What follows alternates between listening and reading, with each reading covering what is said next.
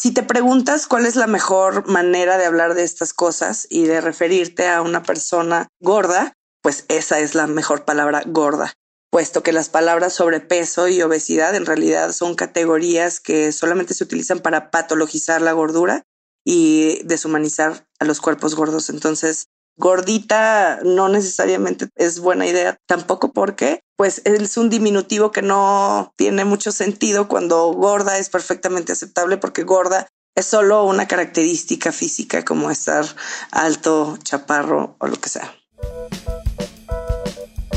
Hola, hola, bienvenidos a otra cita de su Estética Unisex. Estoy muy feliz hoy porque tengo a dos mujeres muy preciosas conmigo que desde hace mucho tiempo quería hacer yo una cita sobre gordofobia, género y discriminación. También nos las han pedido mucho en el Twitter, entonces estoy muy feliz porque además es algo que vale la pena también hablar de cómo el patriarcado nos atraviesa. Estética Unisex con Jimena Ábalos, una producción de Sonoro y Antifaz, disponible en Spotify, Apple, Google o cualquier lugar donde escuches podcast. Para esto tengo a dos invitadas muy especiales, Andrea y Rosy. Es Andrea Ivich y Rosy Pérez. Las voy a dejar a cada una presentarse a sí misma un poquito eh, qué es lo que hacen, etcétera. Andrea. Hola, muchas gracias por la invitación. Yo soy fotógrafa y un poco divulgadora de esto de la gordofobia y la liberación gorda y pues se me hace que por eso me invitaste. y um, Rosy es mi amiga y ahora ella se va a presentar. Yo odio esto, ese es el problema con ser licenciada en Derecho, porque iba a decir, soy licenciada en Derecho y maestra en Derechos Humanos, porque luego cuando no lo digo me regañan, pero la verdad es que siempre pienso que en este tema no son esas las, las credenciales que se necesitan, ¿no? O sea, mi credencial es soy una mujer que ha sido gorda desde que tiene uso de razón y desde que tiene uso de razón, ahora ya no, pero hasta hace poco leía su cuerpo como un problema, ¿no? Como un problema a cuestas. Y más que nada yo siento que en este tema lo que me da las credenciales es eso, mi experiencia, 32 años en un cuerpo gordo. Claro, sí, que eso es, ¿no? También, o sea, cómo vivimos esto desde el cuerpo. Me parece que esa experiencia es súper valiosa desde los feminismos también. Para platicar sobre este tema, vamos a usar una serie. Esta serie se llama Shrill. Entonces les dejamos una pequeña capsulita sobre de qué va esta serie. Shrill es una serie de Hulu basada en un libro de Lindy West y estrenada en 2019. A.D. Bryant, conocida por su trabajo en Saturday Night Live desde 2012, produce y protagoniza la serie. En dos temporadas, la serie cuenta la historia de Annie, una mujer que quiere cambiar el rumbo de su vida sin modificar su cuerpo. La protagonista se enfrenta a una vida de pésimos novios, padres enfermos, un trabajo exigente y una sociedad que no se cansa de juzgar su cuerpo. Con un sentido del humor destacable y respetuoso, Shrill hace un acercamiento a las violencias y discriminación que enfrentan las personas gordas y cuestiona las formas en las que hemos interiorizado la gordofobia. Bueno, yo quisiera empezar hablando de la primera escena. Primero la vemos a ella como en su vida, a la protagonista, que se llama Annie, tomándole una foto a un cartel de una de estas instructoras como de fitness y le da mucha risa el cartel porque la mujer aparece como pateando una pizza o una hamburguesa, una cosa así, ¿no?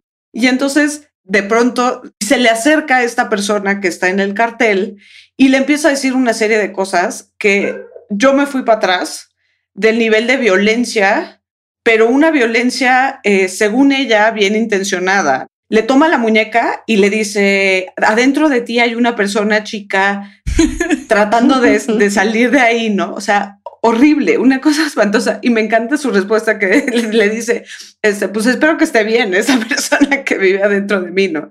Este, pero después le sigue diciendo una serie de, cosas que me parecen súper violentas. Por ejemplo, eh, podría ser tan bonita, ¿no? Podría ser tan bonita, este, si tú le echaras ganas, yo sé que, que lo lograrías, ¿no? Como tratando de ser inspiradora. Y paralelamente hay otras personas que están escuchando esta conversación, pensamos que se van a horrorizar y si le dice a alguien como que qué raro estuvo eso, pero después uno de ellos le dice como, ay, eres igualita a Rosie O'Donnell, ¿no?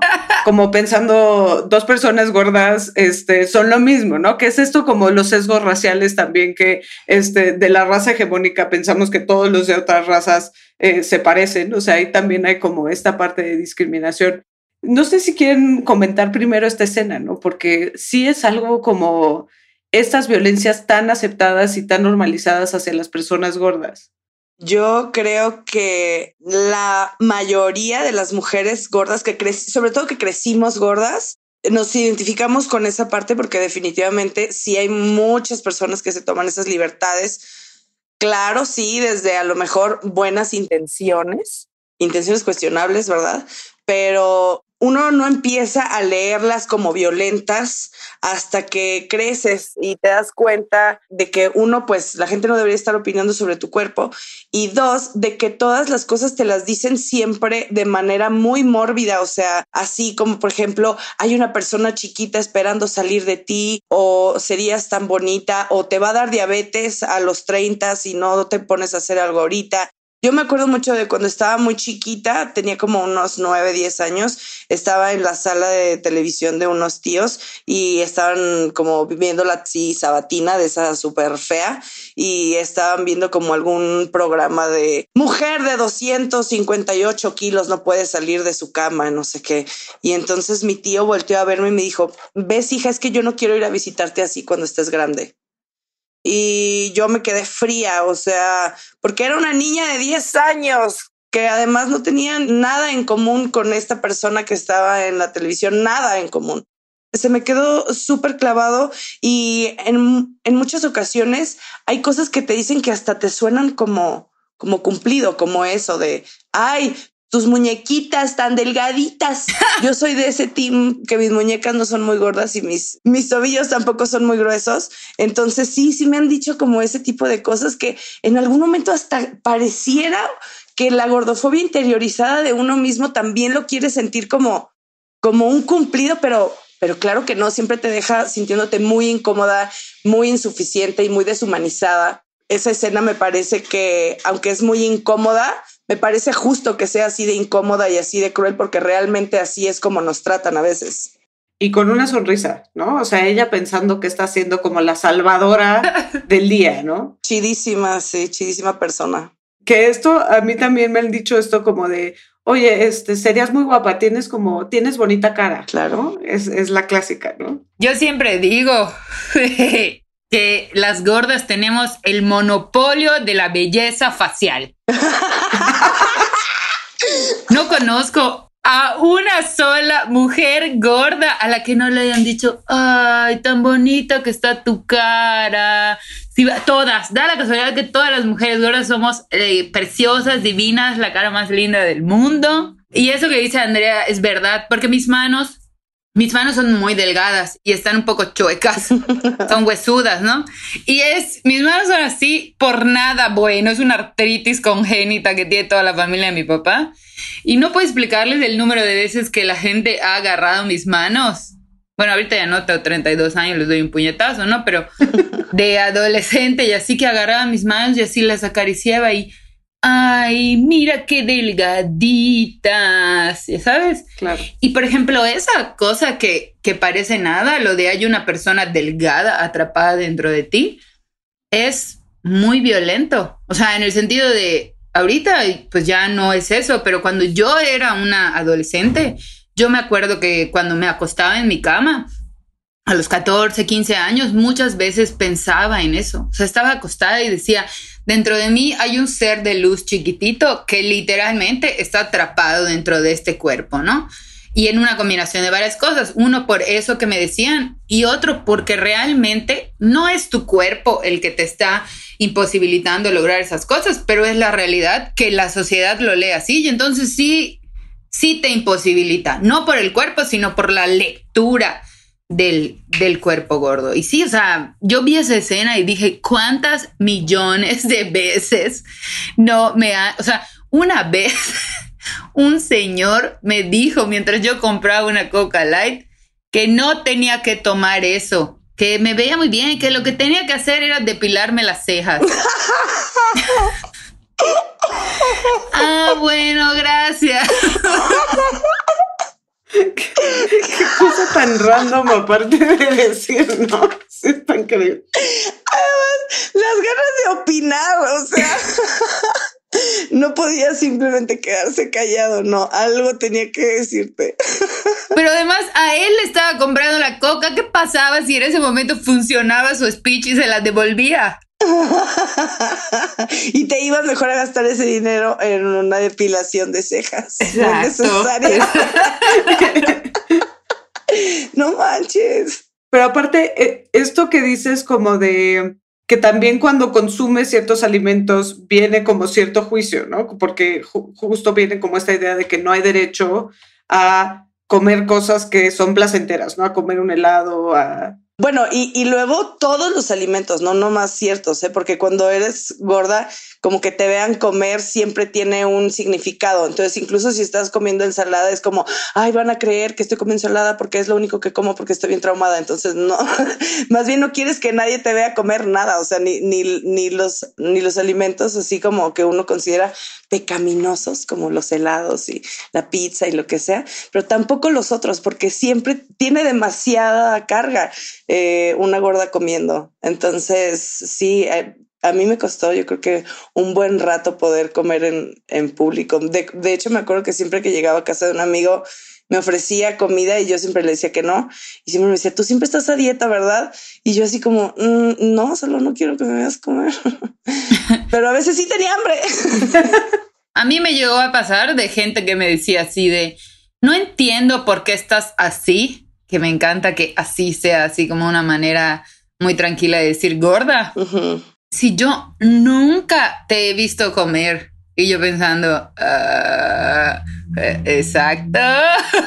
Sí, creo que también algunas de estas cosas que han dicho las vemos en la serie y pues vemos como todos estos ejemplos de los prejuicios que se asocian con las personas gordas, ¿no? Creo que eh, esto que repite el jefe de ella a lo largo de la primera temporada, repite mucho como de es que son flojos, es que son, eh, no, no, que, no, es gente que tiene, incluso dice en algún momento, cuerpos flojos, mentes flojas, ¿no? Como, como asociando no solamente desde la corporalidad, pero también desde la parte intelectual, como diciendo, este, la palabra que usa todo el tiempo son slobs, ¿no? Como fodongos, no sé cómo traducirla. ¿no? Pero estos prejuicios que están asociados con las personas gordas y que de alguna forma eh, naturalizan o normalizan esta forma de discriminación. Claro, y, y, eso es a veces lo, lo que pasa, ¿no? Que es el significado detrás. O sea, a veces no es la cuestión de ser gordo como un adjetivo calificativo, ser gordo, así como ser delgado, son los significados que tienen, ¿no? Entonces, cuando eres gordo, se cree que es una cuestión de falta de voluntad, que eres una persona sucia, que eres una persona eh, floja. Irresponsable. Irresponsable, sí, no te quieres a ti mismo, ¿no? No, no, no o sea, no puedes quererte a ti mismo si estás gordo. Y entonces, este, esa es la manera en la que tu cuerpo se vuelve en realidad un obstáculo, ¿no? Porque tiene un significado. Entonces, a mí me da risa porque sale esto, ¿no? En, la serie donde ves cómo el, jefe se lo dice directo a la cara, ¿no? Que eso es algo muy interesante en la serie, porque en la serie pasan muchas cosas de gente que lo dice directo a la cara y en realidad no, o sea, muchas de estas cosas pasan por detrás, no son narrativas que la gente no tiene contigo, sino que lo, hablan de ti con el otro. Y tú nada más como que sientes el ambiente y aprendes a pues lo internalizas, ¿no? Ya sabes lo que la gente piensa de ti.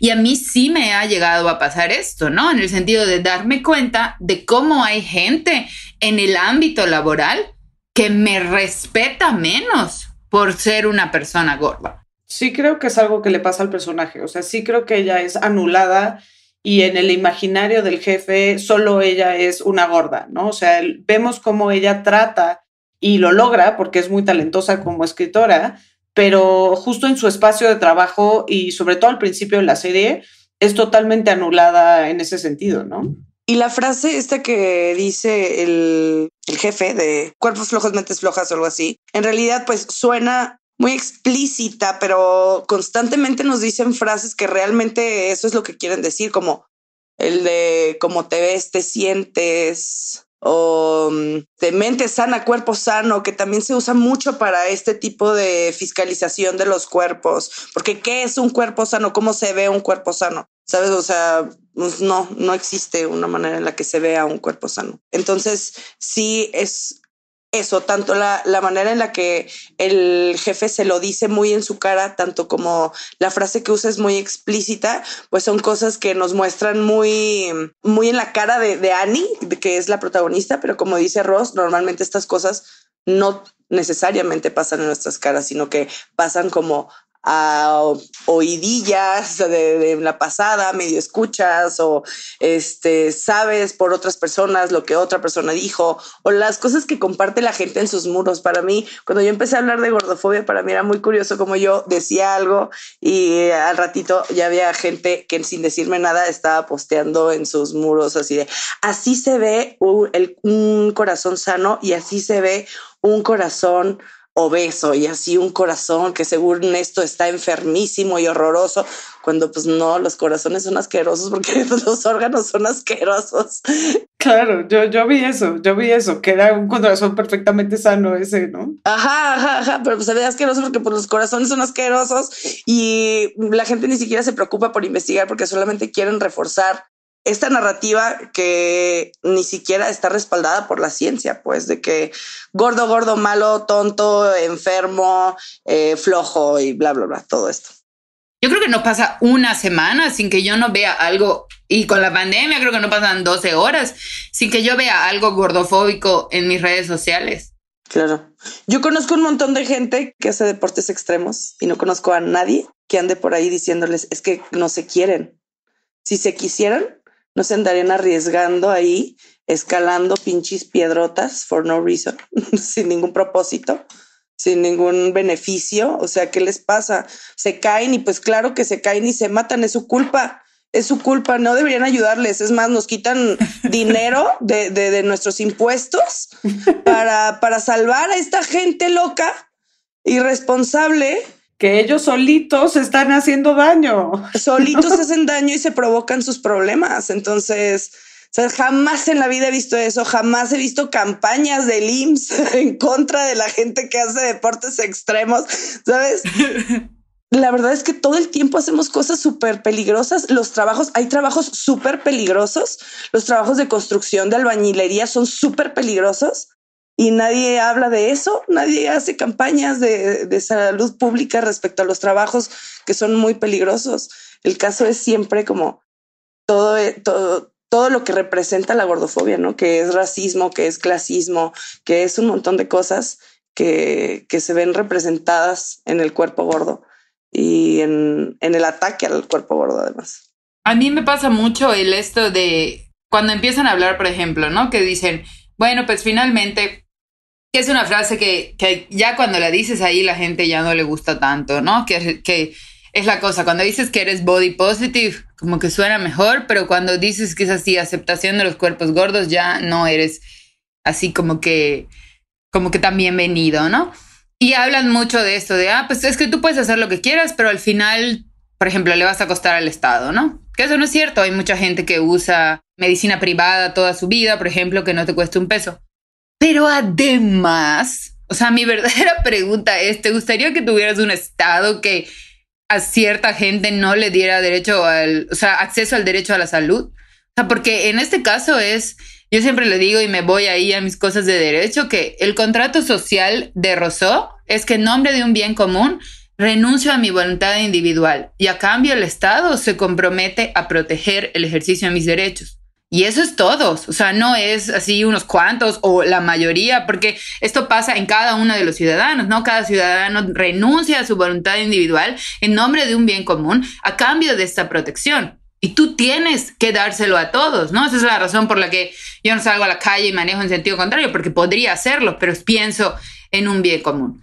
Entonces, hablar de que esta gente no podría tener acceso al derecho a la salud, no sé por qué, porque no se lo merece, pero además, si nos vamos más allá, muchísimas de las enfermedades que existen hoy en día son, entre comillas, autoinducidas. O sea, la cosa aquí es muy rara, ¿no? Porque pareciera que hablan de la gordura como una enfermedad, ¿no? La gordura es una enfermedad.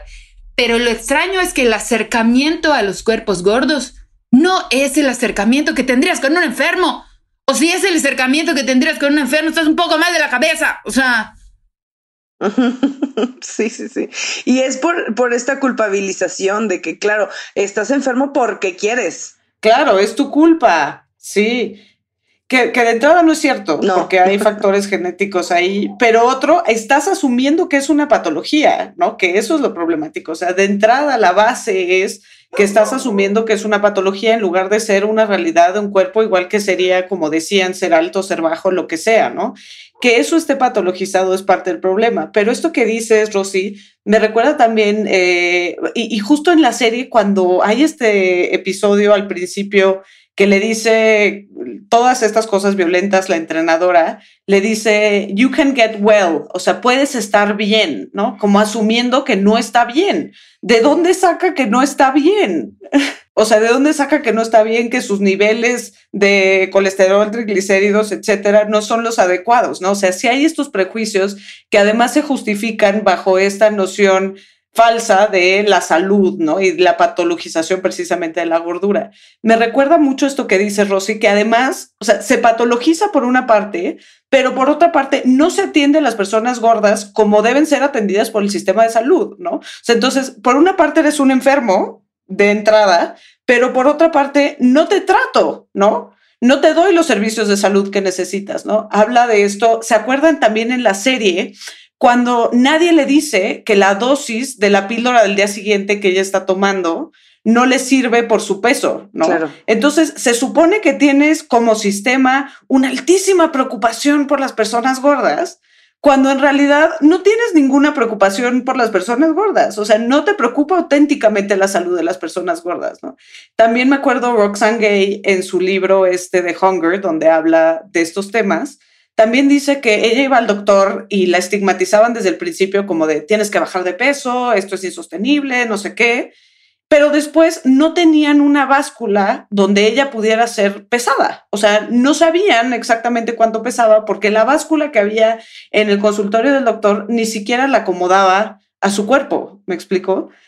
Y tenemos todas estas historias de terror de que personas que tienen tumores, enfermedades, etcétera, los médicos les dicen, ay, pues es que tienes que bajar de peso, ¿no? Sí, que esa es el meollo de por qué es tan peligrosa la gordofobia institucional, porque mata gente. Y no sé si estamos teniendo esa conversación al nivel que es necesario, ¿no? De que, güey, el sistema de salud mata gente por su gordofobia institucional. O sea, esto es una realidad y no es porque hay la gente huevona o hay la gente indisciplinada, no, es literalmente que les falla el, el, sistema de salud por prejuicios, prejuicios de, las, de los doctores, las enfermeras, todos los profesionales de la salud. Entonces, eso es como eh, el, el, mayor problema, porque luego a veces uh, hablamos mucho de la autoestima y demás, bla, bla, y yo a veces digo que a mí me interesa hablar de la autoestima solo hasta el punto en el que las personas se sientan dignas de justicia dignas de acceso a la salud. Mientras tengas al menos esa relación con tu cuerpo, yo hasta ahí estoy bien. A mí no me interesa si te ves y te sientes la más bella, la más tal, bla, bla, bla. A mí me interesa nada más que sepamos que como perdas merecemos muchísimo más eh, y que todas las personas que, que han muerto a causa de, de, la gordofobia institucional valían también y, y sus vidas importan y, y, y merecemos justicia en todos los sentidos. Entonces, incluso desde la práctica individual hasta lo colectivo, ¿no? O sea, desde lo colectivo, es decir, organizarnos como personas gordas para exigir estos derechos y desde lo individual eh, hasta en las estrategias que hacemos al ir al doctor y demás. Yo ya he aplicado la de ir al doctor y en cuanto me empiezan a decir que baje de peso, le digo, sí, llevo 30 kilos bajados, en eso estoy. ¿Qué, qué, qué más? ¿Qué sigue? ¿Qué me, qué me tomo? Y a veces sí se quedan como de, ah, uy, uh, ah, no, pues déjate hago este estudio y este estudio. Ah, ah, ah, no, ok. Pues lo mismo que le dirías a una persona delgada, ¿no? Y no es cierto, no he bajado 30 kilos, pura madre. o sea, es lo que digo, para que me atiendan como persona, porque además eh, es la única respuesta adecuada a esta moralización previa de mi cuerpo, que yo me arrepienta enfrente de ti y yo me, me ante ti, te diga, sí, ya estoy bajando de peso. Entonces, sé misericordioso con este cuerpo gordo que te lo está pidiendo, ¿no? Entonces, este, claro, todo, eh, la moralización del cuerpo es justo el problema del que hablamos con esto de que se trate a la persona gorda como enferma, pero no, porque realmente no se le proveen cuidados, solamente se le moraliza y eres mala y estás mal y pues o dejas de existir o a ver qué haces porque, porque aquí no. Y además es súper complejo porque hay esta parte eh, que es justo la parte, la que tú mencionaste, que es la parte pasiva, ¿no? La parte pasiva en el sentido de dejar de hacerte estudios, dejar de atenderte, dejar de leer al, o sea, no dejar que el paciente te diga sus síntomas, sino leerlo desde tu propio sesgo, ¿no? Pero también hay una parte activa. O sea, cuando hablamos de las operaciones bariátricas, por ejemplo, yo tengo el bypass gástrico. El bypass gástrico no es una operación que por naturaleza se creó para perder peso, ¿ok? Esto se lo ponían a gente que eran familias de diabéticos y entonces descubrieron que si se lo hacían a la gente joven, no desarrollaban la enfermedad. Y como un efecto secundario, se descubrió que podían perder peso, ¿ok?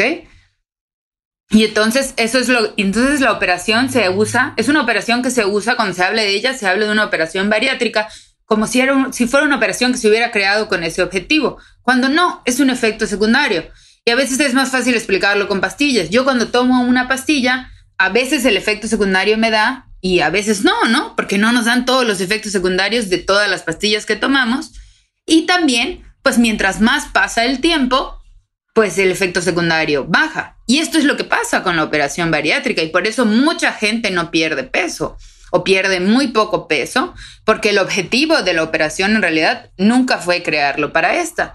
Y la cosa es que justo lo que hacen es, tú dejas de utilizar la parte de los intestinos que absorbe el azúcar y las grasas, pero de casualidad es exactamente la misma parte del intestino que absorbe la mayoría de las vitaminas y los minerales. Entonces tú tenías un sistema digestivo que funcionaba perfecto y realmente le creaste un síndrome de mala absorción y, y, que además cuando tú vas al doctor y cuando el doctor te muestra la panacea que es la operación bariátrica porque al fin vas a dejar de ser una gorda, Muchas veces no te hablan de los efectos secundarios de estas operaciones, que te vas a, vas a tener que tomar suplementos el resto de tu vida, a menos de que quieras que te dé algo muy feo, una vitaminosis, te llenas de granos, cuando te faltan ciertas vitaminas, entonces te pasas el resto de la vida tomando calcio, tomando hierro, pero de eso no se habla, ¿no? O sea, de eso eso no hay problema porque el problema es lo que estoy viendo y estás gorda. Entonces yo te voy a dejar delgada. Vas a tener un problema de mala absorción el resto de la vida y no importa. Entonces es, es bien complicado porque es una parte pasiva donde no te hacen caso y todo tu problema es gordo, pero también hay una parte activa, ¿no? Donde te hago procedimientos que ponen tu salud en peligro. Y esa es la parte donde yo no les puedo creer que sea una cuestión de salud, especialmente porque tengo la suerte de haberme las hecho todas yo tuve el balón gástrico, eh, tuve una banda gástrica, tengo un bypass gástrico, alguna vez este, me costuré una malla en la lengua para no comer sólidos, muy bonito. Y entonces este, yo hice todas estas cosas. Y el día de hoy, tú pensarías, una mujer que hizo todas estas cosas no tendría sobrepeso, ¿no? Y aún así, soy una mujer que pesa casi 100 kilos y mide 1,64, ¿no? Nada más para que se den una idea. Y este es el peso al que constantemente regresa mi cuerpo. Entonces, igual a veces cuando la gente se acerca y te dice que no tienes fuerza de voluntad o que no lo has intentado lo suficiente, es como, o sea, yo, yo sí ya les puedo decir, ¿no? O sea, ¿qué no lo he intentado lo suficiente? Tengo tres operaciones distintas, o sea, he hecho cosas que eran súper malas para mi salud y o sea, no, no, no, no me digas que no me esfuerzo, no me digas que es una cuestión de salud, porque yo he hecho estas cosas y mi salud es, es lo que se compromete realmente. Claro. Que justo ahí es donde se cae esta pretensión de que es un tema de salud, ¿no? No, lo que se quiere en la cultura es que te veas de determinada forma que no confronta a esa cultura, porque el tema de salud no es cierto, ¿no? Y sabemos que las mediciones de peso, etcétera, también están llenas de sesgos racistas, patriarcales, etcétera, ¿no? Sí, sí creo que eso que dices es muy importante, Rosy. O sea, cómo se desenmascara como de Scooby-Doo esta pretensión de la salud con esta, esto que nos estás contando, ¿no? no fundamentalmente no hay un interés en la salud, es en cómo se ven las personas, ¿no? ¿Por qué? Porque no, no podemos aceptar como cultura que hay personas que son más grandes que otras y ya está, ¿no? Sí, totalmente.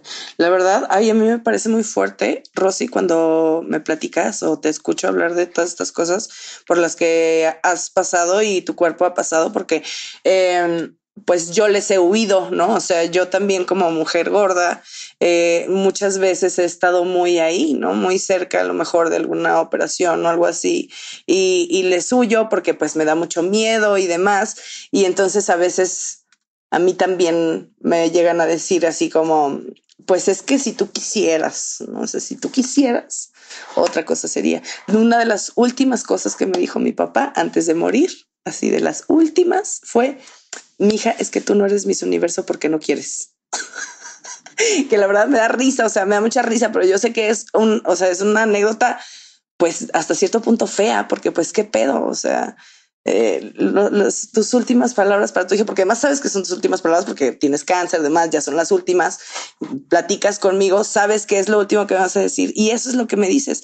Entonces, mmm, entiendo por todos lados la presión para sí hacerse todo eso, para sí hacer todas las dietas, para sí hacer todas las cirugías, porque realmente uno no quiere quedarse por fuera, ¿no? Uno no quiere ser la persona que no sabe, ¿no? Que no sabe que está mal, la persona que no hace nada por estar mejor, porque en realidad todos queremos estar mejor. Cuando la gente te dice, es que no te cuidas, pues tú no me ves cuando yo volteo para los dos lados antes de cruzar la calle, o sea, sí, sí me cuido, ¿sabes? Cuando huelo o el queso antes de comérmelo, porque si está malo, pues, o sea, pues sí me cuido, tú no ves todas esas cosas y realmente todos sí. nos cuidamos como mejor podemos, como mejor Dios nos da a entender y nuestras posibilidades, pues en este en el capitalismo patriarcal y demás.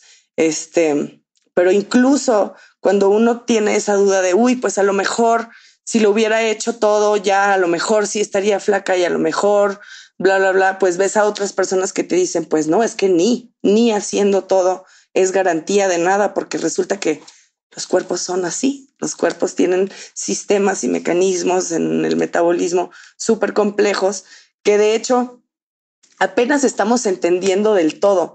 Entonces, mmm, pues nada, me parece muy fuerte. No nada más como tú, Rosy, sino todas las personas en mi vida, en mi familia hay muchas mujeres gordas y así, que pues han hecho a sus cuerpos pasar por, por cosas súper, súper traumáticas y hasta cierto punto violentas. Las, las cirugías estéticas también, yo no estoy en contra de las cirugías estéticas como tal, pues bueno, qué bueno que existan, pero de que en la práctica también pueden ser otra forma de violencia contra las mujeres, es que realmente lo son. Y yo he visto a mujeres hacerse eh, liposucciones, lipoesculturas o demás y estar tiradas ahí en una cama recién operadas y que entre un doctor a decir, ah, ya te dejé bien sabrosa, ¿eh? Y dices, güey, qué, qué pedo con esto? Esto es violento por donde lo veas. O sea, yo le estoy viendo aquí tirada, supurando agua y, y sangre por cuanto hoyo y tú llegas a sexualizarla. O sea, ¿qué, qué está? ¿Qué? Claro. Y aquí me gustaría que entráramos a esta parte como de ¿Por qué esto se cruza con el tema de género? ¿no? Porque podríamos decir, pues sí, pero todas las personas gordas sufren estas violencias, también los hombres, etcétera. Pero esto que estás diciendo, el ejemplo, Andrea, sí me parece como muy claro, ¿no? Porque queremos, o bueno, la cultura exige que las mujeres se vean de cierta manera porque necesita que sigan siendo objetos sexuales, ¿no? Y en este ejemplo que, que das es como súper claro, ¿no? ¿De qué maneras el patriarcado hace que este tema le pegue de manera particular a las mujeres. A mí me gustó mucho algo que dijo hace un momentito Andrea, que es la verdad, esa parte de, de como querer pertenecer, ¿no? O sea, no querer ser la única que no sabe que tienes un problema, que se vuelve esto, ¿no? De, de lo que tú dices de pedir disculpas. Yo me creo que tenía una época de mi vida que cuando no estaba a dieta, estaba hablando de que estaba a punto de entrar a dieta, ¿no? Yo sentía que tenía que explicarle, justificar que no era una gorda que estaba glorificando la obesidad, ¿no?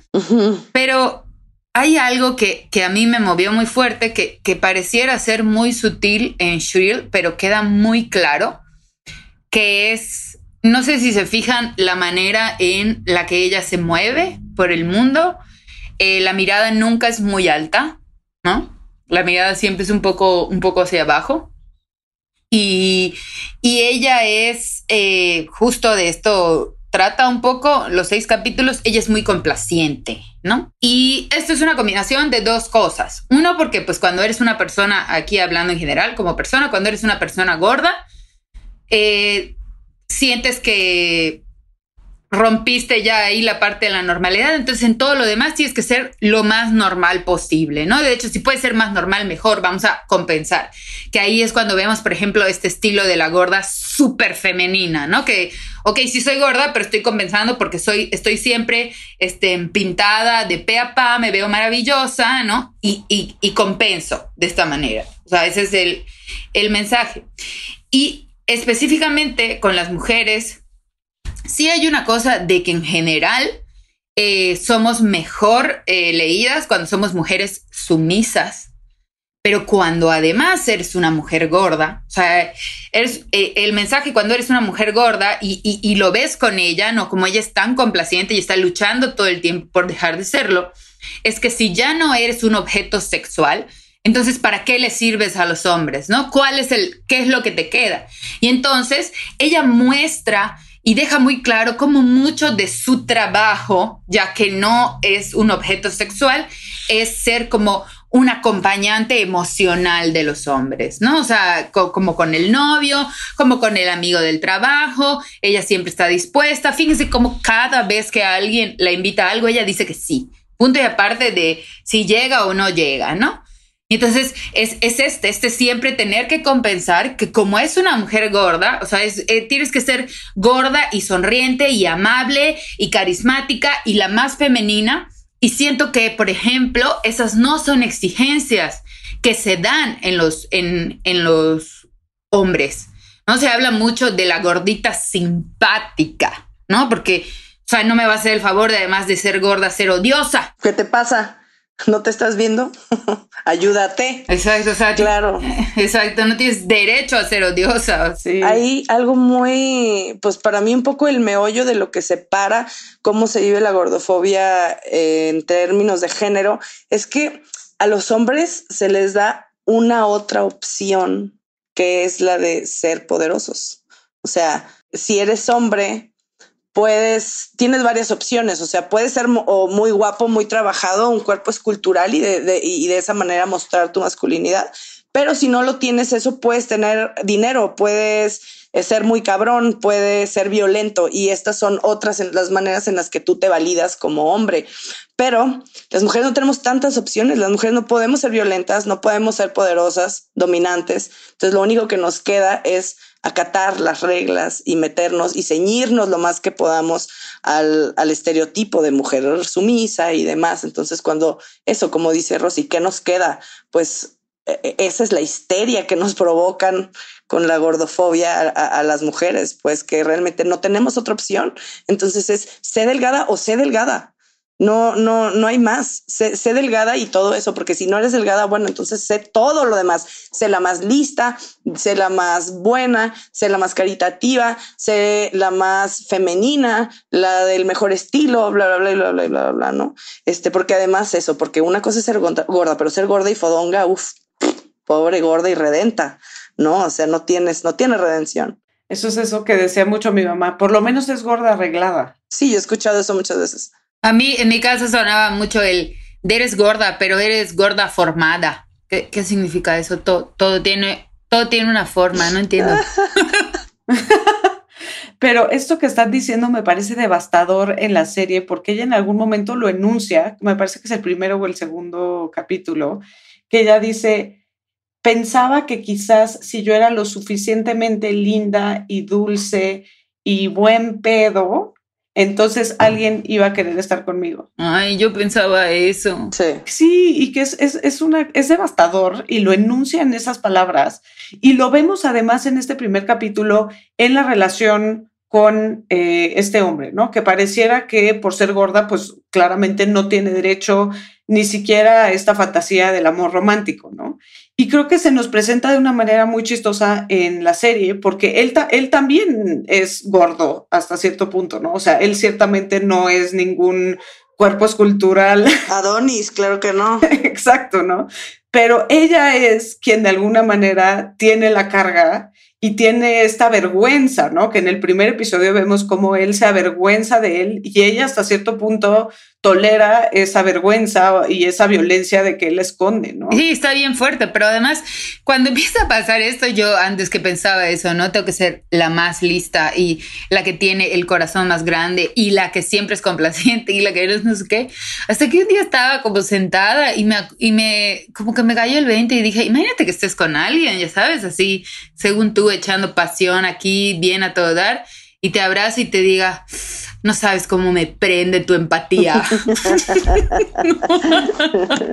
o sea, ella así como, este, creo que necesito irme a mi casa. y ves, y ves como ella en la sexualidad hace uso así, o sea, el, e, el uso de su cuerpo es mucho desde el disfrute de él, ¿no? Y, y, hasta pareciera, como cuando tiene relaciones sexuales con él, que hay una escena donde él le trata de quitar el brasier y ella no se deja y está cubierta eh, con las sábanas hasta los hombros que ella es como un masturbatorio, ¿no? O sea, es, es, es, es su, su participación en el sexo no es especialmente activa. A mí me gusta mucho esto, e, este arco que vemos, ¿no? De cómo en estas primeras escenas de sexo, donde ella se sale por, por atrás, ¿se acuerdan? De la casa para que no la vayan a ver los amigos de este idiota. Este, y esta escena en donde ella no solo goza, sino que después se come un plato de pasta del, del topper y es maravilloso ver ese disfrute y cómo se atreve a disfrutar por primera vez, ¿no? O sea, que que esto es otra cosa, ¿no? Este negar los placeres de la vida, ¿no? Porque no los mereces porque eres gorda, ¿no? Que, me parece también brutal la forma en la que se, se enuncia esto. Pero esto que decías, Andrea, también me recuerda al feminismo radical en general, o sea, y, no es cierto, eras tú, Rosy, quien decía esto como de que em, se prende porque le prende al otro, pero no como sujeto, ¿no? Y esto es lo que dicen algunas feministas sobre la sexualidad femenina en general, ¿no? Sobre cómo tenemos internalizada nuestra propia dominación. Y aquí creo que se da de una manera como exacerbada, ¿no? En esta escena. Y me encanta ver el arco, ¿ah? O sea, no, no crean que no. Pero sí es una cosa que nunca jamás se da esa velocidad. Ah, no se da al mismo tiempo en todas las áreas de tu vida. O sea, regularmente como que en las primeras áreas donde te atreves a ser un poco más temeraria, son aquellas en las que no incluyen a tu cuerpo, ¿no? O sea, que de pronto, pues no, nada me impide ser eh, la abogada más non plus ultra si estoy gorda.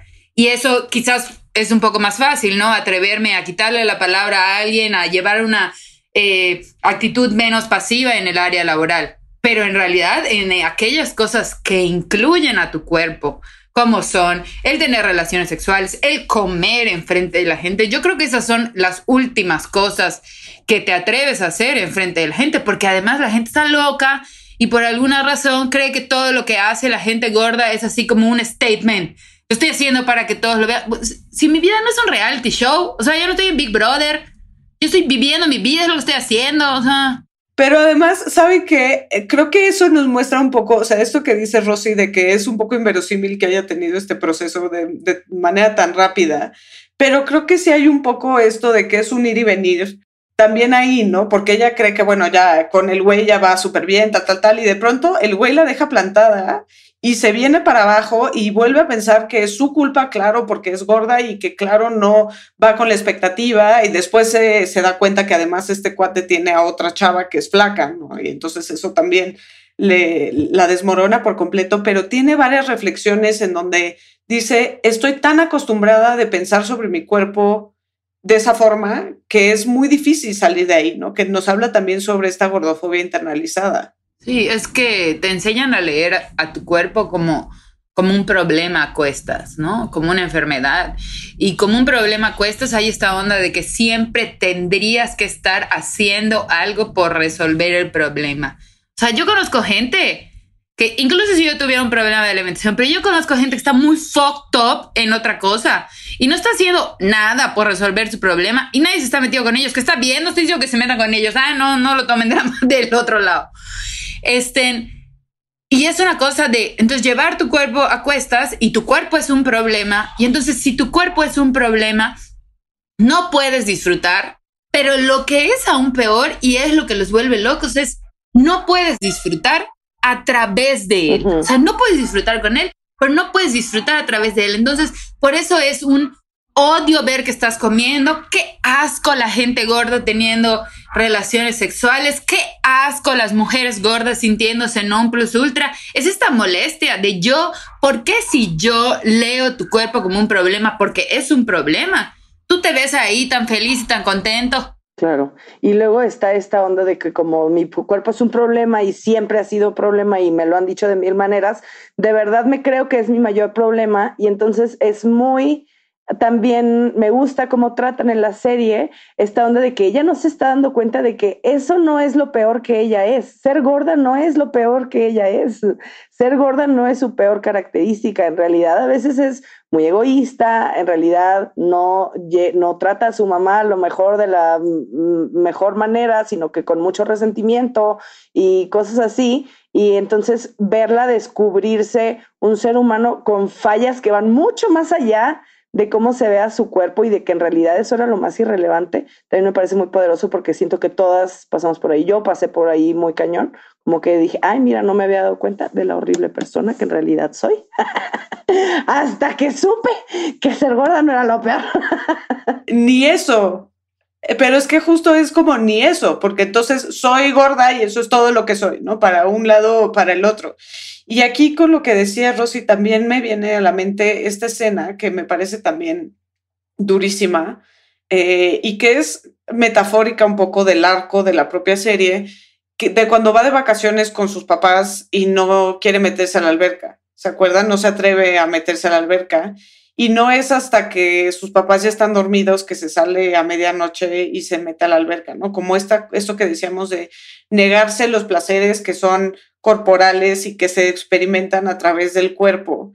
Y por dos razones, o sea, la primera es esta, ¿no? Como de por sí como mujeres nos enseñan a no habitar nuestro propio cuerpo, ¿no? A no habitarnos como sujetos, como sujetos sexuales en general, eh, como personas con derecho a placer, ¿no? Y esto pues se ve complejizado y exacerbado con el tema de la gordura.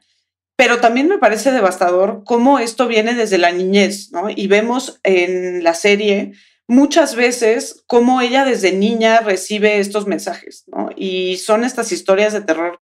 Yo me acuerdo la primera vez que mi mamá me dijo, y fui a comer, era, tenemos una despensa llena de cochinadas, y me dijo, eh, y fui y me comí uno de estos Rice Krispy Treats, ¿no? Y entonces salí de la despensa y mi mamá me dijo, este, tengo que hablar contigo. Tu papá y yo estamos muy preocupados por ti porque te estás poniendo muy gordita y no sabemos qué hacer si no te controlas. Y pues la despensa estaba llena de Rice Krispy Treats, y, pero yo a mis ocho años era quien tenía nueve, era quien tenía que, que controlarme, ¿no? Entonces creo que tenemos estas heridas que vienen desde la niñez y que en parte, y sale también en la serie, los papás parecen como, como muy violentos, pero a la vez hasta cierto punto bien intencionados, porque no quieren que sus hijos sufran en este mundo gordofóbico, ¿no? Sí. No sé ustedes cómo leen esa parte, ¿no? De, de lo que nos cuenta de su niñez, también la relación con la mamá. Uf, yo tengo ahí muchos, muchos piensos, porque sí, definitivamente yo pienso que mi relación con mi mamá está totalmente marcada por la gordofobia muy, muy cañona. O sea, mi mamá creció como una niña muy flaca, pero creció muy pegada a la hermana que sigue de ella, que fue gordita toda su vida desde que nació y es. Entonces, al crecer juntas, pues a mi mamá le tocaba vivir junto con ella de cierta manera, aunque no fuese en carne propia, porque ella era la flaquita, le tocaba vivir junto con ella toda la gordofobia y todo el rollo de pues, ser una niña gorda, ¿no? Entonces yo creo que eso es parte de lo que a ella misma la marcó como para... ¿Cómo ves tú? O sea, porque yo a veces pienso, mi mamá me puso en una dieta la primera vez cuando tenía ocho años. Entonces yo ahorita veo a niñas de ocho años y me es muy difícil verlas a través de, de esos ojos, ¿no? De ese lente de decir, o te pongo a dieta con un nutriólogo ahorita o quién sabe cómo te va a ir en la vida, ¿no? Quién sabe cómo te va a tratar el mundo. Entonces, creo que mm, parte del trabajo, de mi trabajo, a lo mejor de propio, pues, de, de liberarme de, de la gordofobia interiorizada, ha sido también tener un montón de empatía por mi mamá, y por otras mamás que hacen cosas horribles y violentas y gordofóbicas y tremendas en contra de sus hijas, pues porque ellas mismas están atravesadas por, por este problema muy cañón y a lo mejor más porque en tiempos en los que no había nadie que les dijera nada distinto, ¿no? O sea, ahorita, pues pon tú que hasta existe la Barbie Curvy, ¿no? Dices, bueno, hay algo, algún mensaje hay por ahí que a las niñas les dice estas otras cosas, ¿no? Estos mensajes alternativos. Pero en esta, en las generaciones en las que crecieron nuestras mamás, no. Entonces, mm, para mí es muy, muy fuerte toda la onda con su mamá, su relación con su mamá, toda la escena en la que el papá interviene y le dice que se calle por, por malagradecida, bla, bla, bla, bla. Cuando todo mundo tiene la razón ahí. Todos tienen razón. O sea, la mamá, pues de cierta manera tiene razón porque sabemos que a las mamás se les carga un chingo la mano, que a ellas, en ellas queda toda la responsabilidad de cuidar de los demás, que eso es muy difícil, que no es una responsabilidad que necesariamente elijan para sí, sino que se les, el mundo se las avienta. Este, y eso es muy real. Luego, lo que vive la, la, la, hija como pues violentada también y controlada y demás, pues, está muy cañón. Y sí es cierto. Y luego el papá, pues como papá, que además, este, la está pasando mal porque está enfermo y, y chala y chala y que pues comprende a la hija, pero tampoco quiere que nadie se ponga en contra de su esposa porque él ve cómo, pues, cómo se chinga por él y por los demás. Todo mundo está bien ahí, todo mundo tiene la razón y de todos modos, pues hay un conflicto y es un pedo y todos están hasta cierto punto dolidos, ¿no? Por su lado. Pero me gusta cómo después de eso ella llega a casa y el güey le tiene un grilled cheese sandwich y, y es como, ah, ok, o sea, sí tengo todos estos conflictos con mi familia y demás, pero no estoy mal, ¿no? O sea, y, y, merezco, merezco que me apapachen y que me digan, sí, es válido todo lo que sientes y cómete este sandwichito y demás, ¿no?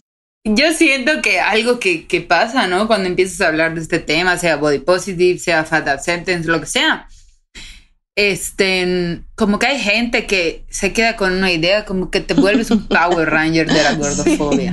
No sé si te pasa a ti, Andrea, pero a mí la gente de pronto me empieza, me, me manda así como artículos y comentarios gordofóbicos. Que a mí lo que me pasa es que de pronto hay gente que, que me manda así como artículos y comentarios gordofóbicos y yo así de, no necesito leer esto, ya sabes, así como, ¿what? O de pronto me pasa con amigas o con mis hermanas o mis hermanitos, que son gente que pues sabe de lo que hablo y el mensaje y no sé qué, y de pronto alguien se acerca y me dice cualquier, no sé, una tía, me dice una mafufada, algo de, ay, ya bajaste de peso o ay, y yo nada más le sonrío y hago, Sí. Y me acuerdo que muy al inicio, cuando empecé a hablar de esto, de pronto sí, como que te preguntas y dices, bueno, ¿será que ahora sí de verdad es mi trabajo ir con una espada y atacar a cada persona que diga algo gordofóbico, ¿no? Y, este, y primero, eso es insostenible. Para empezar, este, todo el mundo dice cosas gordofóbicas, incluyéndome, porque está cañón.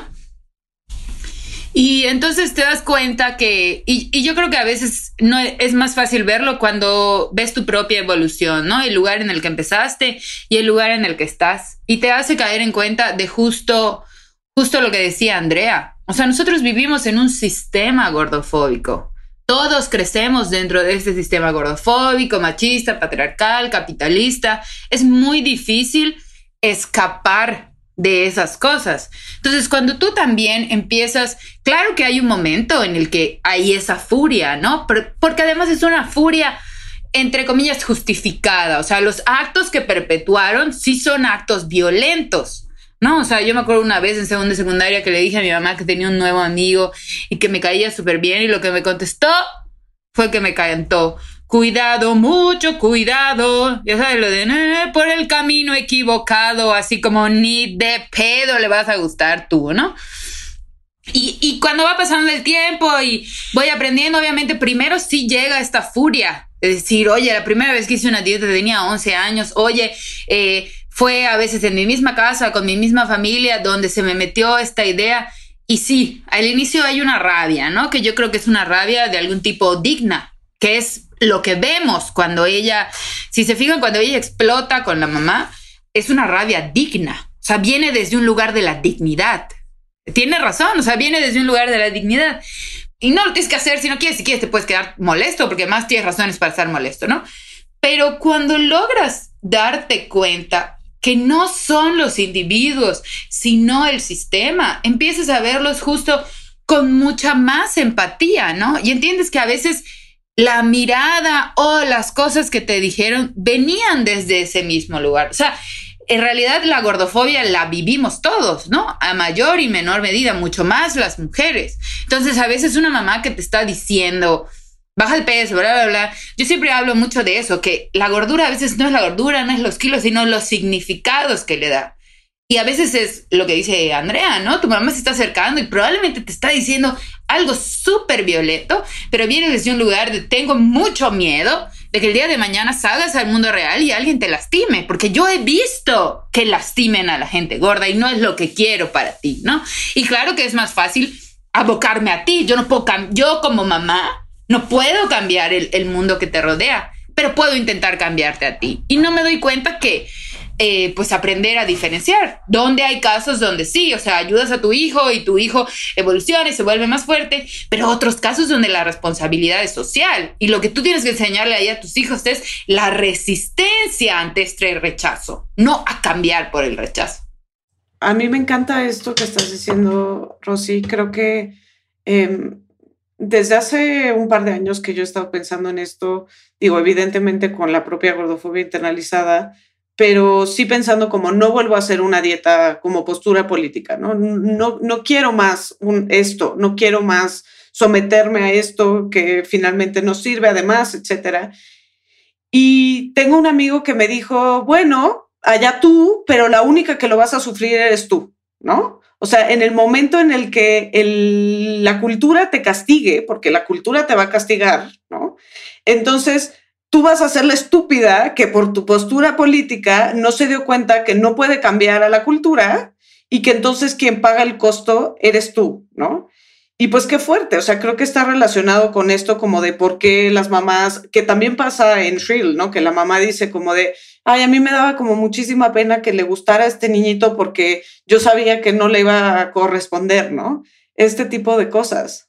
También está esta parte, justo por lo que estás diciendo, mm, pienso eh, justo en este concepto que es, uh, sí, la gordofobia la vivimos todos, sin embargo, hay una contraparte cuando no se vive en carne propia. Entonces, cuando tú no vives en carne propia la gordofobia, pero la ves y la experimentas a tu modo, lo que interiorizas es dominación.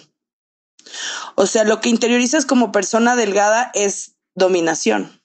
Y lo que no quieres perder cuando te da miedo ser gordo es tu estatus de dominación.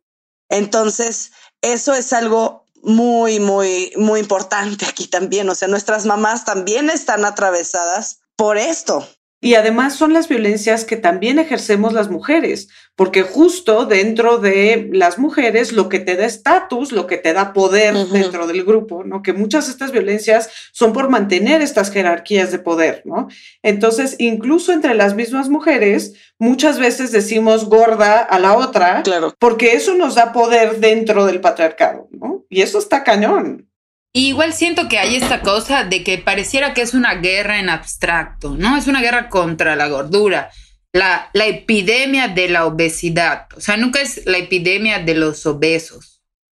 Siempre es la epidemia de la obesidad, la gordura. O sea, como si estas cosas fueran un abstracto y no una persona. Y eso es muy fuerte porque es algo que tú internalizas y que tú crees que igual es tu obligación tener una guerra de manera activa con tu gordura o con las partes gordas de tu cuerpo, como si fueran algo aparte de ti. Y eso es lo que es durísimo. Tu mente no tiene esa capacidad de diferenciar. Para tu mente la guerra es contra ti. Entonces es súper fuerte porque es una guerra que empieza primero externamente, ¿no? Los demás contra ti, contra tu gordura, pero cuando la internalizas, tú también estás luchando contra tu gordura, ¿no? Pero es contra ti. Entonces es raro porque hay una abstracción, o sea, para hablar del tema, hablamos del tema como la gordura, la epidemia de la obesidad, pero los que nos causan problema y los que nos causan asco son los gordos. O sea, para algunas cosas es abstracto y para otras es lo único que eres. Solo eso eres, gorda. Claro, claro. De, cierta manera nos hacen pensar o nos venden esta idea con, con, el mundo, con la industria de las dietas y demás. No, nos venden esta idea de que la, la gordura es un club del que nos podemos salir. Sí, como que sí tienes toda tu vida en la gordura, este, sabes, siendo gorda con tu gafet de gorda. Este, pero si haces todo eso, te llega, te llega un memo. Se me había olvidado contarte porque te llega un memo. O sea, un día estás en tu casa, así como Hogwarts, y lo abres y sacas y dice, estás gorda. Y tú así de, no mames. Como Hogwarts. Todo este tiempo sin saberlo. Oiga, quiero preguntar algo como súper estúpido, pero que me atrevo a preguntar con ustedes. Y es que yo estoy, yo estoy muy consciente de que hay privilegio de las personas delgadas, ¿no? Hay un privilegio ahí muy claro, igual que hay un privilegio de las personas blancas, igual que hay un privilegio de las personas varones. Yo he vivido esto, ¿no? Porque cuando he estado en mis pesos más bajos, por alguna razón, eh, se me trata de forma muy distinta a cuando estoy en mis pesos más altos, ¿no? Y eso que es una diferencia de 12, 13 kilos, no más, ¿no? Pero sí es muy distinto y se asume que cuando estoy en mi peso bajo, estoy súper bien en mi vida, ¿no? Y estoy súper saludable, cuando es a veces todo lo contrario. O sea, realmente en mis duelos más duros, después de que murió mi bebé, etcétera, es cuando más delgada estaba y estaba yo obsesionada con los alimentos porque era lo único que podía controlar en ese duelo, ¿no? Y en cambio, hay veces que he estado perfectamente bien y que he estado en la gama más alta y, la gente me dice como de, oye, está todo bien, ¿no? Como cosas de ese tipo, ¿no? ¿A partir de qué momento? Y esto suena súper absurdo porque ya hemos dicho que las mediciones del peso y los estándares y el índice de masa corporal, etcétera, son cosas súper arbitrarias yo no quiero eh, adueñarme como de em, una vulnerabilidad que no me toca, porque pues mi cuerpo es todavía bastante parecido a la hegemonía, pero estas violencias sí me han cruzado de muchas formas porque pues siempre he sido la más gorda de mi familia, ¿no? O la más gorda de mis amigas, ¿no? Entonces, pues hasta qué punto se puede hablar o a partir de cuándo, yo sé que estoy preguntando una tontería. No, no es tontería. Podemos hablar de que, de que la gordofobia nos, nos pega o que somos gordas, no sé. Yo creo que todo depende mucho del contexto, pero que claro que, o sea, yo respeto mucho cómo cada quien decide nombrarse sí hemos hablado mucho, sobre todo Roy y yo, de las mujeres que son flacas y que se dicen gordas y pues qué pedo con eso, ¿no? Sí. Y, eh, pero yo creo que estas mujeres flacas que se dicen gordas y qué pedo con ellas, es muy evidente que sí son flacas, o sea, ¿sabes? Y otra, que yo creo que todos podemos ubicarnos un poco en la escala de alguna manera, porque por ejemplo, tú, Jimena, puedes decir, ok, en mi familia he vivido este tipo de, trato por ser la más gorda o la más de talla más grande, vaya. Este, pero a lo mejor siempre que yo he entrado a una tienda he encontrado mi talla, ¿no? A lo mejor no sé. En Sara no. no, bueno, es que Sara es otro.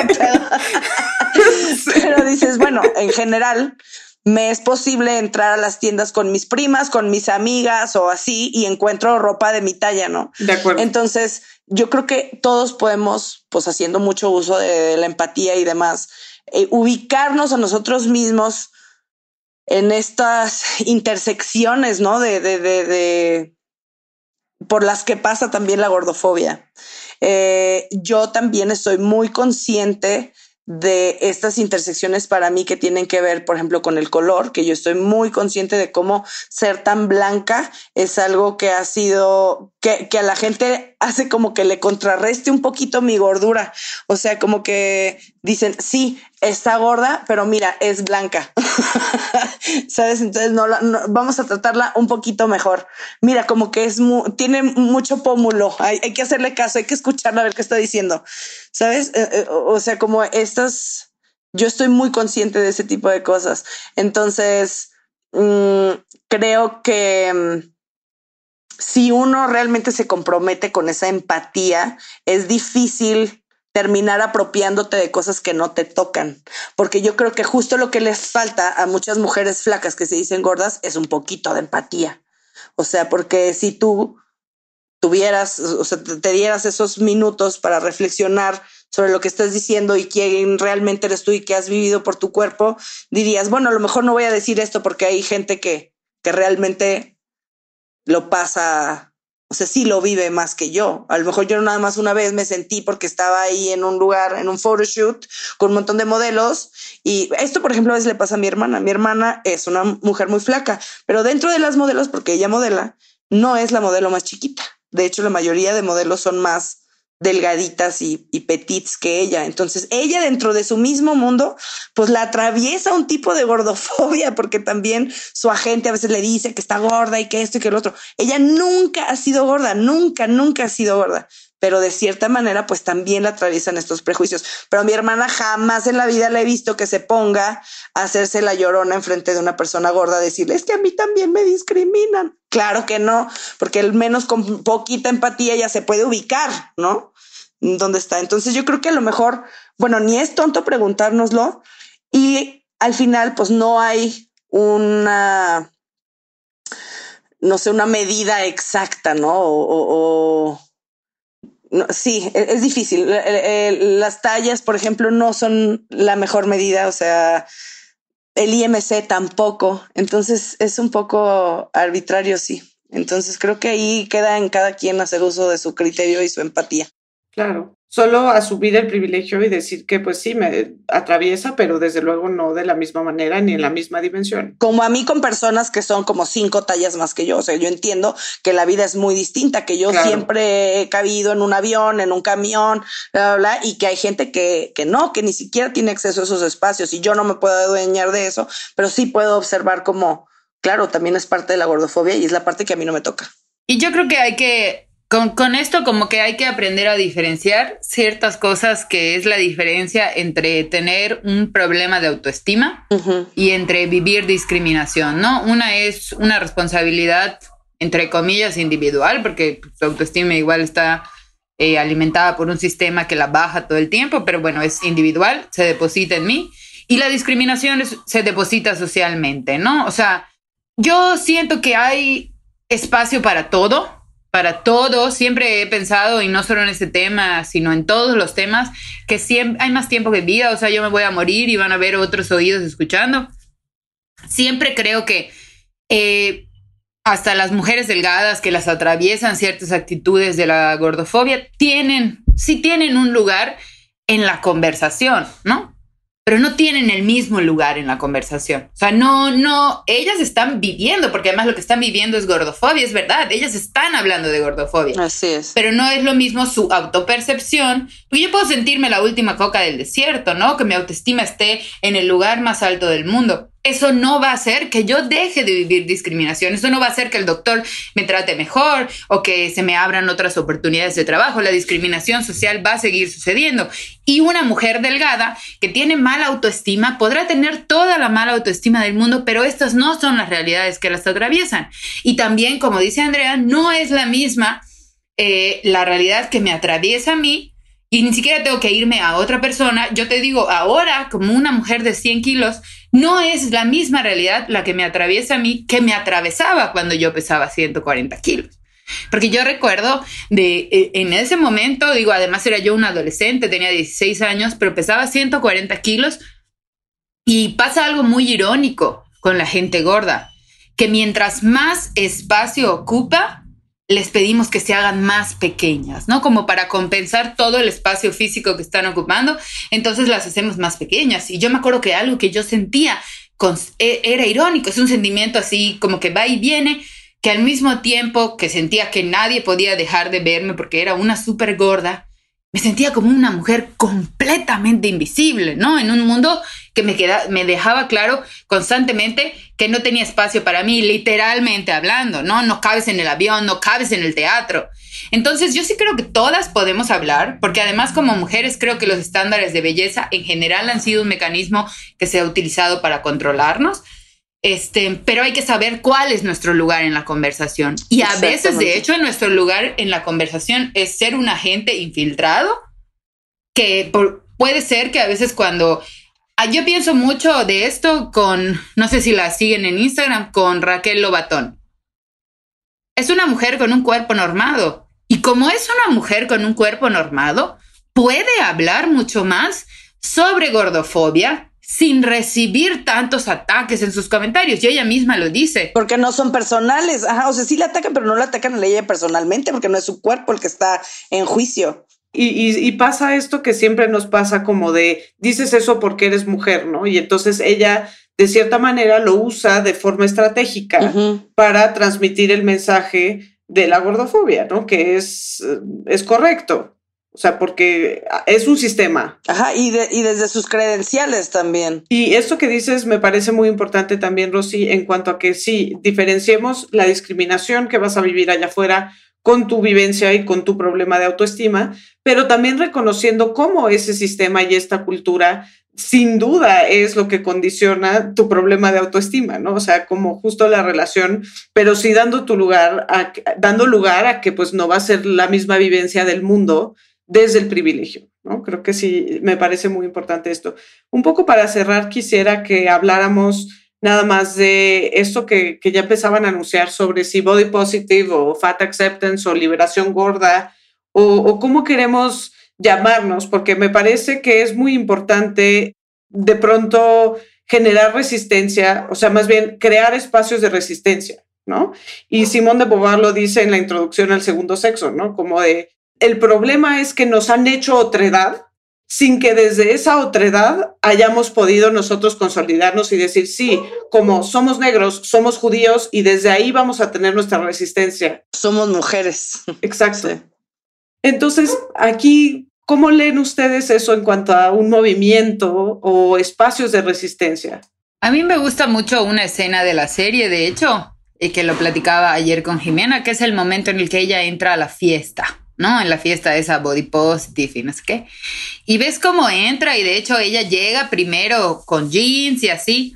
Y, y, le decía que algo que me movió muchísimo fue esta cosa de cómo ella llega y es un lugar donde obviamente las demás mujeres se ven como ella, pero ella se resiste a formar parte de esta celebración, ¿no? Un poco en parte porque si yo formo parte de la celebración, implica el autorreconocimiento de la gordura, ¿no? Y como algo que supuestamente es malo, es un defecto, es una enfermedad, podría unirme con el otro. Ah, usamos mucho la gordura como como un secreto a voces, ¿no? O sea, yo sé que estoy gorda, tú sabes que estoy gorda, yo sé que tú sabes que estoy gorda, ¿no?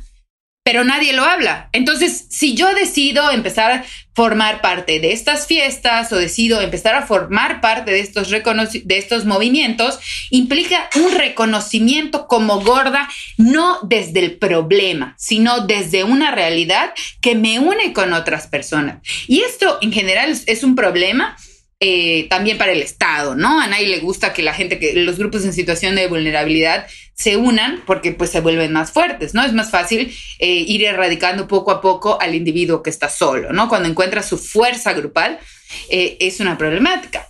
Yo, por ejemplo, hablo mucho de body positive, pero hablo mucho de mi concepto de body positive. Y mi concepto de body positive no es una cuestión de autoestima, no es una cuestión de ser una supermodelo, es una cuestión de reconocer la responsabilidad social. Yo siempre que hablo de body positive lo dejo claro, esto no se puede quedar en el individuo, porque, o sea, sí, yo creo que todos podemos eh, sacar algo bueno de sentirnos mejor, o sea, con nuestra autoestima, pero esto no se queda ahí, ¿no? Tampoco es mi responsabilidad, igual no se pierda. No estoy diciendo que porque eres una mujer gorda estás obligada a hacer un combate social, porque no estás obligado a nada. Tú tienes derecho a vivir una vida con dignidad por el simple hecho de que existes. Y si tú decides alzar la voz, va adelante porque quieres, no porque es tu obligación. Tú no tendrías que pedir tus derechos a gritos. Entonces yo uso muchas veces el concepto de body positive porque es un concepto un poquito más fácil de digerir, ¿no? Les parece como más divertido este asunto de, de todos los cuerpos valen, todos los cuerpos importan, que es verdad, lo estoy diciendo así como si no lo pensara, así lo creo. Pero y sí, todos los cuerpos valen y todos los cuerpos importan. Y hay más una cosa de hablar de cuerpos normados y cuerpos no normados. Entonces, dentro de cuerpos no normados entra muchísima gente, que es un poco lo que lleva el body positive. Pero sí es verdad que hay realidades que únicamente atraviesan a los cuerpos gordos. Entonces pareciera otra vez, incluso dentro del mismo body positive, que cuando tú dices, ok, yo el body positive, pero yo de gordos, ¿no? Y yo voy a hablar de gordura y de estar gordo y de las realidades que te atraviesen, siempre hay un... O sea, pero ¿y qué pasa si es alguien que tal cosa, ¿no? O sea, porque le, les... No... Tendrías que ver de qué manera se le desfigura la cara a alguien cuando le dices, cuando hablas del movimiento de aceptación de los cuerpos gordos. El body positive es muy fácil de digerir. Pero lo otro no, porque el body positive habla de amor y no sé qué, entonces mucha gente empieza con sus cosas, de que el amor se representa a través del cuidado del cuerpo, entonces creen que es como que un caminito más largo para llegar al mismo lugar cuando no es, ¿no? Es una realidad que el body positive se ha capitalizado, como todas las luchas sociales. El sistema las capitaliza porque al capitalizarlas las internaliza y las diluye, ¿no? Toma las partes que, que, que le sirven, las partes capitalistas, la gorda empoderada que me va a comprar esta ropa carísima, ¿no? Claro, la cooptación capitalista, ¿no? Corporativa pero tú tienes que saber, o sea, aquí ya no es una cuestión, igual el feminismo ha sido capitalizado, ¿no? Y no es eso lo que hacemos. Yo muchas veces, y lo acepto, uso el concepto body positive porque me abre más puertas. Pero probablemente al escuchar mi discurso, es un discurso mucho más apegado a la aceptación de los cuerpos gordos, ¿no? Porque al inicio empezaba, eh, iniciaba, yo inicié mi mismo discurso como un, ah, los cuerpos, amamos todo. Porque no es fácil decir amo mi cuerpo gordo y ni siquiera lo tienes que amar. Es que esa es la cosa. Claro. Y es un viaje, es un viaje además de, o sea, uno no, no empieza siendo la más política de la gordura. O sea, pues no, empiezas como por estos mensajes de que, eh, sí, todos los cuerpos valen, uh, que sí es cierto, como dices tú, totalmente cierto. Pero a ver, no nos podemos quedar ahí, ¿no? Sí hay un problema aquí del que tenemos que hablar. Y yo creo que justo en esto de los espacios de resistencia hay varias cosas que creo que van muy con lo que dices. Tú, por ejemplo, dices, uso el body positive como etiqueta, vaya, porque es fácil, ¿no? La, la, es digerible, se entiende, me abre puertas, está bien, y mi discurso es este. Yo creo que pues hay espacio para que nos nombremos como pinches queramos. O sea, hay espacio para mucha creatividad, ¿no? O sea, yo, por ejemplo, eh, hay algunas youtubers como Maquis Camargo y otras que pues no son muy gordas, pero sí son como talla L, XL y así, y de repente se dicen a sí mismas in-betweenis. Y a mí eso se me hacía muy chistoso cuando, cuando recién lo, lo, lo, lo, vi como eso de in-between y dije, a ver, esto me suena a pura renuencia a decirse gorda. Y después dije, ay, a ver, ¿sabes qué? Es que hay espacio para llamarnos lo que pinches queramos. O sea, justo por este tema de que es tan abstracto quién es gordo y quién no, de repente, bueno, hay, hay, hay líneas que son borrosas. Hay espacio para que nos nombremos como lo que queramos. Si queremos nombrar nuestro activismo, nuestro, lo que hacer en esto eh, como body positive me parece muy bien. Si ah, hablamos de liberación gorda, a mí me gusta hablar de liberación gorda, también está muy bien porque pues, resuena conmigo. Creo que puede haber un montón de, de, etiquetas diferentes y de nombres para esto. Yo me diré in between solo porque no quiero apropiarme desde el privilegio. Ajá, ajá, ajá. O sea, no por mi resistencia a llamarme gorda, sino a no querer, ¿no? Sí, y yo creo que también a muchas ahí les pasa. Y que dicen, y es mi realidad material de, de, de que yo voy a la tienda y a veces encuentro, pero a veces no, porque soy in between, ¿no? Y a lo mejor es algo que yo no elegiría para mí, a lo mejor es algo que Rosy no elegiría para sí, a lo mejor, pero hay espacio, hay creatividad, somos personas gordas, podemos nombrarnos como chingados queramos, porque todo este tiempo nos han nombrado como quieren. Entonces, mira, nuestra agencia aquí está, podemos decirnos absolutamente lo que queramos. Entonces, generar tantos espacios de resistencia como queramos, con tantos nombres como queramos. Yo también empecé hablando mucho con la palabra gordiamor, este, justo como tratando de contrarrestar pues el gordo odio y muy porque mi acercamiento era a través de, de la fotografía y esto y pues yo de cierta manera amo lo que retrato, o sea, quiero mucho a la gente, a los cuerpos, la belleza de las personas. Y esa era mi manera como de expresarlo, ¿no? Como de contrarrestar, sí.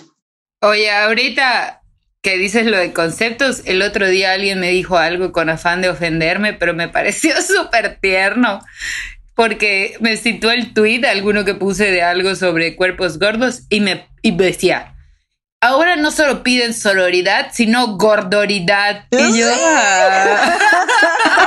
¡Claro! Gracias, amigos. ¡Gordoridad! ¡Quiero! Así de diste en el clavo.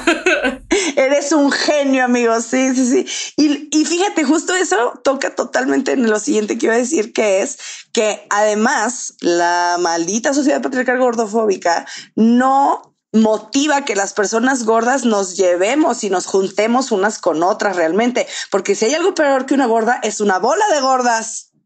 Entonces, este, eso también hay que, hay que empezar a, a verlo como resistencia, o sea, juntarnos como personas gordas, hacer comunidad, aunque sea juntarnos a comer papitas, lo que sea, realmente eso también es resistencia porque no, no se nos ha permitido, no, no, o sea, y se ha visto mal.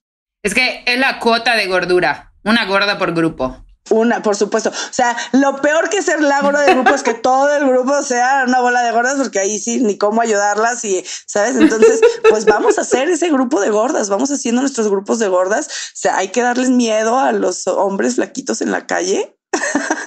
Sí, como en la serie, que ella dice, ya me di cuenta que yo tengo nalgotas y chichotas y por eso mando aquí, ¿no? sí. Sí, totalmente. Me encanta eso, me encanta eso porque además sí es una metodología feminista como enfrentar el sistema, darnos, darnos cuenta que es el sistema Sí. y no somos nosotras, ¿no? O sea, ¿y cómo hacemos eso? Juntándonos, ¿no? Platicando de estas Exacto. historias. Y entonces cada vez que se junten entre gordas están haciendo la gordoridad, la resistencia y eso está muy bien. Y pónganse las etiquetas que quieran, pero búsquense, encuéntrense y tratemos de movernos de la representación que buscamos en el mainstream a buscarla así cara a cara y en redes sociales y acá abajo. Me encanta. Pues creo que había todavía más temas de análisis sobre la serie, ¿no? Eh, pero pues ya se nos fue un poco el tiempo. Yo quería hablar de la escena de aborto que me parece magnífica. Quería hablar de que no es accidental que el jefe sea un hombre gay. ¿no? Y justo como no puede ver esta otredad, ¿no? Y cómo puede ver quizás los paralelismos, etcétera. Pero bueno, será para una próxima vez. Les agradezco infinitamente que hayan estado aquí. De verdad, me encantó platicar con ustedes. Me parece brillante su análisis en muchísimos sentidos y sobre todo esto, ¿no? Que se vive del cuerpo y eso hace que sea un análisis pues mucho mejor, ¿no? De cualquier lado. Ojalá que sí. Muchas gracias a las dos. Muchas gracias a ti, Jimena. Muchas gracias, Ro. A mí también me gustó mucho platicar con ustedes. Bueno, pues recuerden que eh, nos pueden buscar en el Twitter para seguir cotorreando sobre todo esto. Yo estoy en arroba jimábalos con J. Yo estoy en arroba andreinsky con K y latina, así estoy en todas mis redes sociales. En Instagram también me pueden encontrar así. Yo estoy como arroba Rose Rose, pero R-O-U-S. Y también estoy en Instagram como arroba Rose Bopo. Popo, Body Positive. Muy bien. Gracias, mis queridas. Gracias a ti. Ahí estamos. cualquier cosa.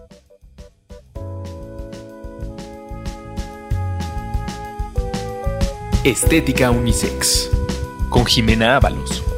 Una producción de Sonoro y Antifaz. Disponible en Spotify, Apple, Google o cualquier lugar donde escuches podcast.